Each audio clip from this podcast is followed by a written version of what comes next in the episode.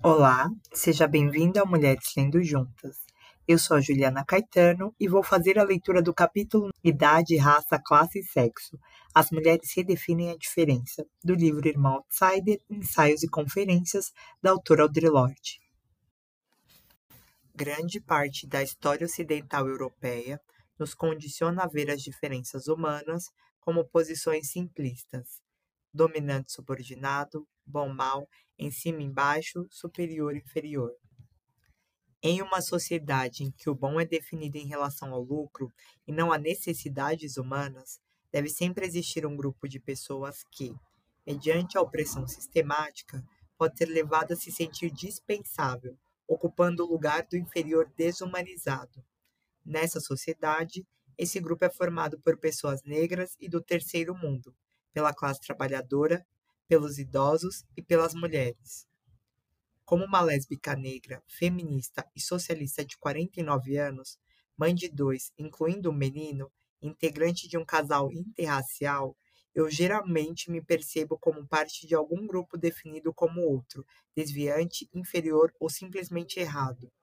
É tradição na sociedade americana esperar que os membros dos grupos oprimidos e objetificados se desdobrem para superar a distância entre as realidades da nossa vida e a consciência do nosso opressor. Para alguns de nós, a opressão é tão tipicamente americana quanto uma torta de maçã, e, para sobreviver, sempre tivemos de estar vigilantes, de nos familiarizar com a linguagem e os modos do opressor até mesmo adotando-os em certos momentos em nome de alguma ilusão de proteção. Sempre que a necessidade de uma suposta comunicação surge, os que lucram com a nossa opressão nos convidam a dividir com eles o nosso conhecimento. Em outras palavras, é responsabilidade do oprimido educar os opressores sobre seus erros. Eu sou responsável por educar os professores que ignoram a cultura dos meus filhos na escola Espera-se que os negros e as pessoas do terceiro mundo eduquem as pessoas brancas quanto à nossa humanidade. Espera-se que as mulheres eduquem os homens, espera-se que as lésbicas e gays eduquem o mundo heterossexual. Os opressores mantêm sua posição e se esquivam da responsabilidade pelos seus atos. Há um constante dispêndio de energia que poderia ser mais bem empregada numa redefinição de nós mesmos e na elaboração de roteiros realistas para alterar o presente e construir o futuro. A rejeição institucionalizada da diferença é uma necessidade absoluta numa economia centrada no lucro que precisa de outsiders ocupando o papel de pessoas descartáveis. Como integrantes de tal economia, todos fomos programados para responder às diferenças humanas que há entre nós com medo e aversão, e a lidar com elas de três maneiras. Ignorar e, se for possível, copiar quando a consideramos dominante ou destruir quando a consideramos subalterna. Mas não temos critérios para tratar as diferenças humanas em pé de igualdade. Como consequência, elas têm sido confundidas ou utilizadas de maneira equivocada a serviço da separação e da confusão. Certamente existem diferenças muito reais entre nós com relação à raça, idade e sexo. No entanto, não são essas diferenças que estão nos separando. É, antes, nossa recusa em reconhecê-las e analisar as distorções que resultam de as confundirmos e os efeitos dessas distorções sobre comportamentos e expectativas humanas. Racismo a crença na superioridade inerente a uma raça sobre todas as outras, e, portanto, o direito à dominância. Machismo a crença na superioridade inerente a um sexo sobre o outro e, portanto, a dominância. Etarismo, heterossexismo, elitismo, classismo. É, para cada uma de nós, a empreitada de uma vida inteira extrair essas distorções da nossa existência, ao mesmo tempo que reconhecemos, reivindicamos e definimos as diferenças sobre as quais elas são impostas. Pois todas fomos criadas em uma sociedade na qual essas distorções eram endêmicas em nossa vida. Com muita frequência, desperdiçamos a energia necessária para reconhecer e explorar diferenças, fazendo de conta que são barreiras intransponíveis ou que nem ao menos existem.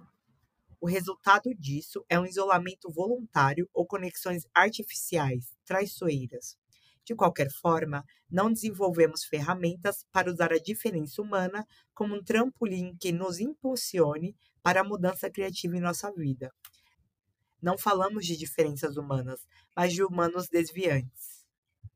Em algum lugar, no limite da consciência, existe o que eu chamo de norma mítica, que todas nós sabemos em nosso coração que não somos nós. Nos Estados Unidos, essa norma geralmente é definida como branco, magro, homem, jovem, heterossexual, cristão e financeiramente estável. É nessa norma mítica que residem as armadilhas do poder nessa sociedade. Aquelas de nós que estamos à margem desse poder frequentemente identificamos algo pelo qual somos diferentes e consideramos que essa seja a causa primária de toda opressão, esquecendo outras distorções que envolvem a diferença, as quais nós mesmas podemos estar reproduzindo. De modo geral, no atual movimento das mulheres, as mulheres brancas se concentram na opressão que sofrem por serem mulheres, ignoram as diferenças de raça, orientação sexual, classe e idade. Há uma suposta homogeneidade de experiência coberta pela palavra sororidade, que de fato não existe. Diferença de classe não reconhecidas furtam das mulheres o contato com a energia e a visão criativa uma das outras. Recentemente, uma revista de um coletivo de mulheres tomou a decisão de publicar um número com apenas textos em prosa, alegando que a poesia era uma forma de arte menos rigorosa ou séria. Até mesmo a forma que a nossa criatividade assume é frequentemente uma questão de classe.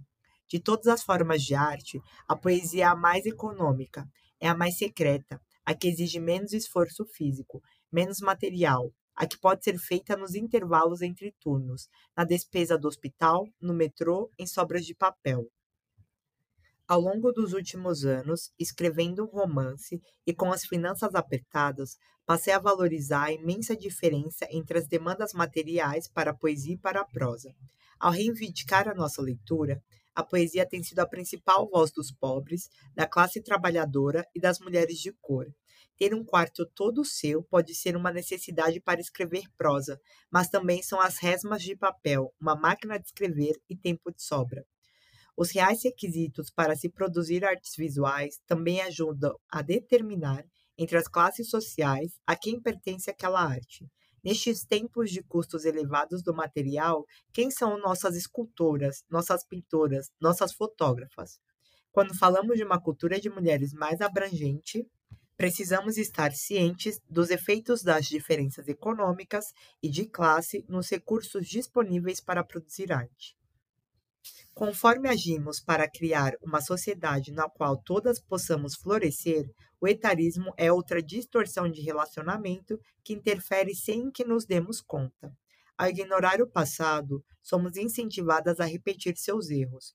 O conflito de gerações é uma ferramenta social importante de qualquer sociedade repressora. Se os membros mais jovens de uma comunidade veem os mais velhos como desprezíveis, ou suspeitos, ou indispensáveis, eles nunca poderão dar as mãos e examinar a memória viva da comunidade, nem fazer a pergunta mais importante: por quê?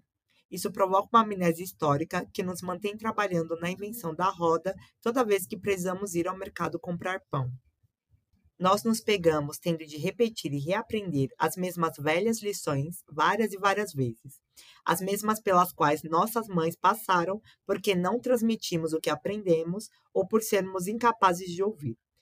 Por exemplo, quantas vezes tudo isso foi dito antes? E ainda, quem teria acreditado que, mais uma vez, nossas filhas estariam aceitando as restrições e o flagelo de cintas, saltos altos e saias lápis em seu corpo? Ignorar as diferenças de raça entre as mulheres e as implicações dessas diferenças representa uma seríssima ameaça à mobilização do poder coletivo das mulheres. Quando as mulheres brancas ignoram os privilégios inerentes à sua branquitude e definem mulher apenas de acordo com suas experiências, as mulheres de cor se tornam outras, outsiders cuja experiência e tradição são alheias demais para serem compreendidas. Um exemplo disso é a marcante ausência de experiências de mulheres de cor no material das disciplinas de estudos das mulheres. A literatura de mulheres de cor raramente é incluída nos conteúdos de literatura de mulheres e quase nunca em outras disciplinas de literatura nem nos estudos das mulheres como um todo. Com demasiada frequência, a desculpa dada é que as literaturas das mulheres de cor só podem ser ensinadas por mulheres de cor, ou que elas são muito difíceis de entender, ou que as turmas não conseguem se envolver porque vêm de experiências que são diferentes demais. Tenho visto esse argumento ser usado por mulheres brancas extremamente inteligentes, mulheres que não parecem ter problema nenhum para ensinar e analisar obras que vêm das experiências amplamente diferentes de Shakespeare, mulher, Dostoiévski e Aristófanes. Certamente deve haver outra explicação. Essa é uma questão muito complexa, mas acredito que uma das razões de as mulheres brancas terem tanta dificuldade na leitura das obras de mulheres negras é sua relutância em verem mulheres negras como mulheres, e ainda assim diferentes delas.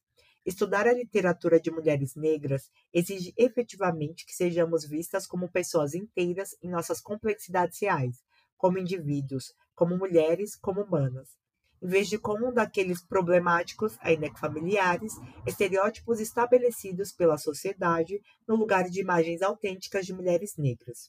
E acredito que isso também valha para literaturas de outras mulheres de cor que não negras. As literaturas de todas as mulheres de cor recriam as tessituras de nossas vidas, e muitas mulheres brancas estão empenhadas em ignorar as reais diferenças. Enquanto qualquer diferença entre nós significar que uma de nós deve ser inferior, o reconhecimento de todas as diferenças será carregado de culpa. Permitir que mulheres de cor abandonem os estereótipos provoca muita culpa, pois ameaça a complacência daquelas mulheres que veem a opressão como uma questão de sexo apenas. A recusa em reconhecer a diferença torna impossível enxergar os diversos problemas e armadilhas que encaramos enquanto mulheres. Portanto, no sistema de poder patriarcal em que o privilégio da pele branca é um dos principais pilares, as arapucas usadas para neutralizar as mulheres negras e as brancas não são as mesmas. Por exemplo, é fácil para as mulheres negras serem usadas pelo grupo dominante contra os homens negros, não por eles serem homens, mas por eles serem negros. É por isso que mulheres negras precisam, o tempo todo, distinguir as necessidades do opressor dos conflitos legítimos no interior da nossa comunidade. Para as mulheres brancas, esse problema não existe.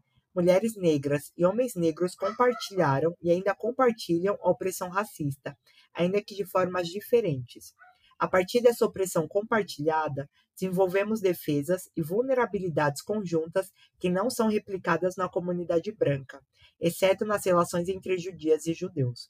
Por outro lado, mulheres brancas encaram a armadilha de serem seduzidas a se unir ao opressor sob o pretexto de compartilharem o poder. Essa possibilidade não existe nos mesmos moldes para as mulheres de cor. O tokenismo que às vezes nos é estendido, não é um convite para nos unirmos ao poder. Nossa outridade racial é uma realidade visível que deixa isso bem claro. Para mulheres brancas, existe uma ampla gama de pretensas escolhas e recompensas em troca de se identificarem com o poder patriarcal e suas ferramentas. Hoje, com a derrota da emenda dos direitos iguais, o estreitamento da economia e o aumento do conservadorismo, mais uma vez, é mais fácil para as mulheres brancas acreditar na fantasia perigosa de que, se você for boa o suficiente, bonito o suficiente, doce o suficiente, quieto o suficiente, ensinar as crianças a se comportarem, odiar as pessoas certas, casar com os homens certos, você terá a permissão de coexistir com o patriarcado em relativa paz, pelo menos até que o homem precise de seu emprego ou o estuprador da vizinhança cruze o seu caminho. E é verdade. A menos que alguém viva e ame dentro das trincheiras, é difícil se lembrar que a guerra contra a desumanização é interminável. Mas as mulheres negras e seus filhos sabem que o tecido de nossas vidas é costurado com violência e ódio, e por isso não há descanso. Não lidamos com isso apenas nas manifestações ou nos becos escuros à meia-noite, ou nos lugares onde ousamos verbalizar nossa resistência. Para nós, cada vez mais, a violência se entrelaça no tecido diário de nossas vidas, no supermercado, na sala de aula, no elevador, no consultório médico e no pátio da escola. vem do encanador, do padeiro, da vendedora, do motorista do ônibus, do caixa do banco, da garçonete que não nos serve. Como mulheres, compartilhamos alguns problemas, outros não. Vocês temem que seus filhos cresçam, se unam ao patriarcado e deponham contra nós. Nós tememos que nossos filhos sejam arrancados de dentro de um carro e sejam alvejados no meio da rua. E vocês darão as costas para os motivos pelos quais eles estão morrendo. A ameaça da diferença tem provocado cegueira também entre as pessoas de cor.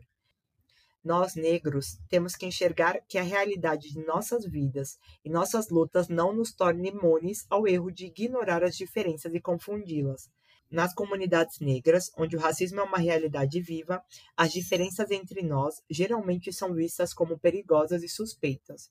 A necessidade de união geralmente é confundida com uma necessidade de homogeneidade, e uma perspectiva feminista negra é tido como uma traição dos nossos interesses comuns como povo. Por causa da batalha contínua contra o pagamento racial que mulheres e homens negros compartilham, algumas mulheres negras ainda se recusam a reconhecer que nós também somos oprimidas por sermos mulheres, que essa hostilidade sexual contra as mulheres negras não é praticada apenas pela sociedade branca racista, mas está instaurada também dentro das nossas comunidades. É uma doença que pulsa no coração da nação negra e o silêncio não a fará desaparecer. Exacerbada pelo racismo e pelas frustrações da falta de poder, a violência contra mulheres e crianças se torna, com frequência, um padrão nas nossas comunidades, padrão pelo qual a masculinidade pode ser medida. No entanto, esses atos de ódio contra mulheres raramente são debatidos como sendo crimes contra mulheres negras. As mulheres de cor são o grupo que recebe os menores salários nos Estados Unidos. Somos o principal alvo dos abusos relacionados a abortos e esterilizações, aqui no exterior. Em certas partes da África, meninas pequenas ainda são costuradas entre as pernas para que se mantenham dóceis e intactas para o prazer masculino. Isso é conhecido como circuncisão feminina. E não é uma questão cultural, como o falecido Jomo Kenyatta insistia. É um crime contra mulheres negras. A literatura das mulheres negras está cheia da dor dos constantes ataques não apenas do patriarcado racista, mas também dos homens negros. Ainda assim, a história e a necessidade de compartilhar a luta nos tornou, as mulheres negras, particularmente vulneráveis à falsa acusação de que ser contra o machismo é ser contra a negritude. Enquanto isso, o ódio contra mulheres como recurso dos que não têm poder está minando as forças das comunidades negras, assim como nossas próprias vidas. O estupro está aumentando, denunciado ou não, e o estupro não é uma forma agressiva de sexualidade, mas uma agressão sexualizada, como Kalamuya Salaan, escritor negro, destacou, enquanto a dominação masculina existir, o estupro vai existir. Somente com a revolta das mulheres e com a conscientização dos homens sobre a sua responsabilidade de lutar contra o machismo, nós podemos coletivamente parar o estupro. As diferenças existentes entre mulheres negras também são deturpadas, usadas para nos separar umas das outras. Como uma lésbica negra e feminista que se sente confortável com os vários ingredientes diferentes da minha identidade, e como uma mulher comprometida com a liberdade em relação à opressão racial e sexual, eu me vejo constantemente estimulada a destacar alguns dos aspectos de quem sou e apresentá-lo como um todo significativo, eclipsando ou negando as outras partes do meu ser. Mas essa é uma maneira fragmentária e destrutiva de viver minha concentração máxima de energia fica disponível para mim apenas quando agrego todas as partes de quem sou, abertamente, permitindo que o poder de determinadas fontes da minha existência flua, indo e vindo livremente por todos os meus diferentes eus, sem as restrições de uma definição imposta de fora.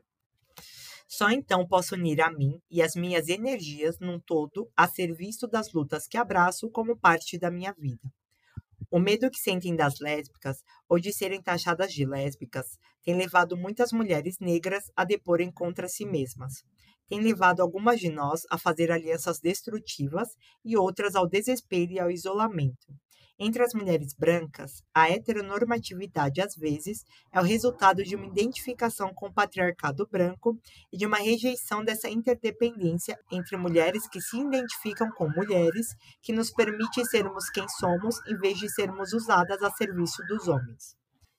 Isso se reflete, às vezes, na crença ferrenha na suposta proteção dos relacionamentos heterossexuais e, às vezes, em auto-ódio, algo que é ensinado desde que nascemos e que todas precisamos combater.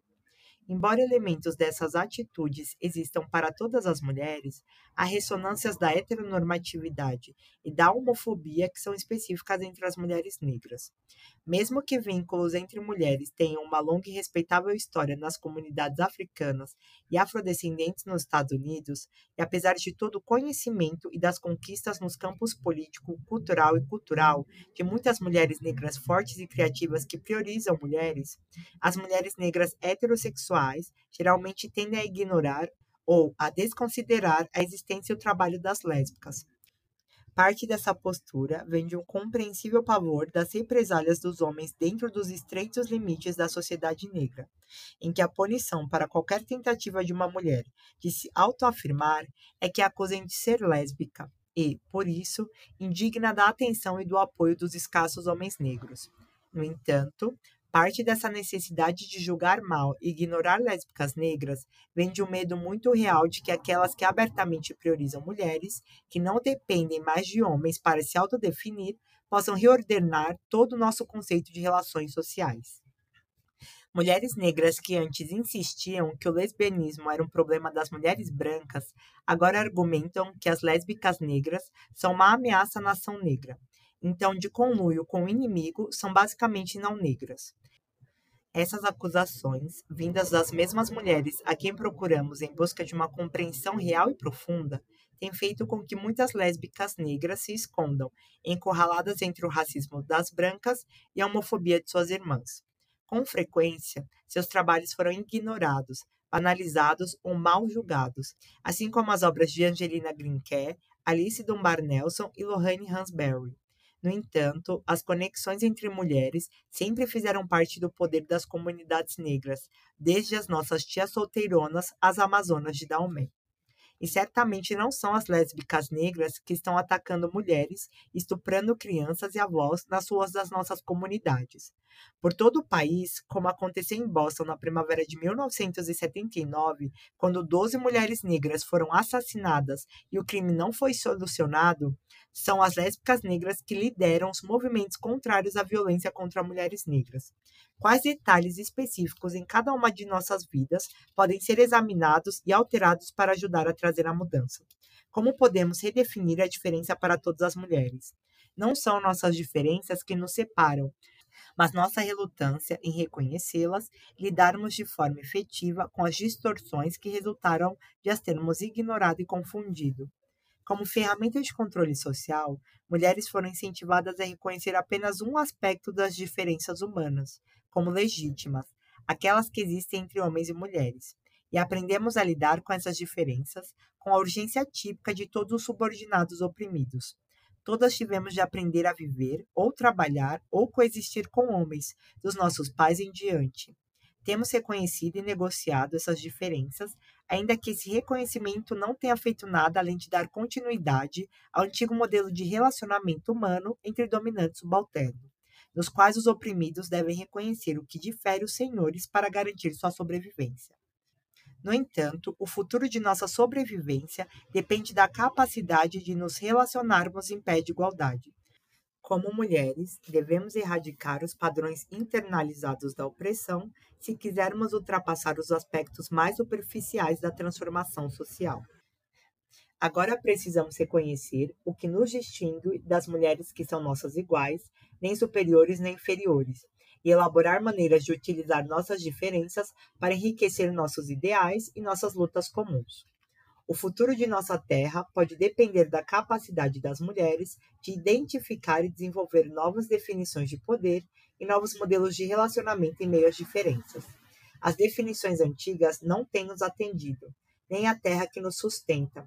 Os antigos padrões, por mais habilmente reestruturados que sejam para imitar o progresso, ainda nos condenam a repetir as mesmas velhas trocas, apenas disfarçadas, a mesma culpa, o mesmo ódio, a mesma recriminação, o mesmo lamento e a mesma desconfiança. Pois temos, entranhados em nós, velhos diagramas que ditam expectativas e reações, velhas estruturas de opressão, e essas devem ser alteradas ao mesmo tempo que alteramos as condições de vidas que resultam delas, pois as ferramentas do Senhor nunca derrubarão a casa grande. Como Paulo Freire mostra tão bem em Pedagogia do Oprimido, o real objetivo da transformação revolucionária não pode ser nunca apenas as situações opressivas das quais buscamos nos libertar, mas sim aquele fragmento do opressor que está profundamente arraigado em cada um de nós e que conhece apenas as táticas do opressor, as relações do opressor.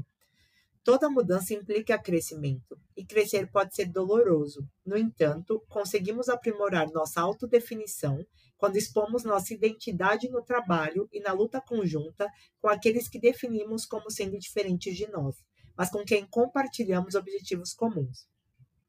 Para mulheres negras e brancas, idosas e jovens, lésbicas e heterossexuais, isso pode representar novos caminhos para nossa sobrevivência. Escolhemos uma outra, e as fronteiras das batalhas de cada uma. A guerra é a mesma. Se perdermos, um dia o sangue das mulheres coagulará sobre um planeta morto. Se vencermos, não há como saber. Procuramos além da história, por um encontro mais novo e mais possível. E com isso, eu finalizo essa leitura.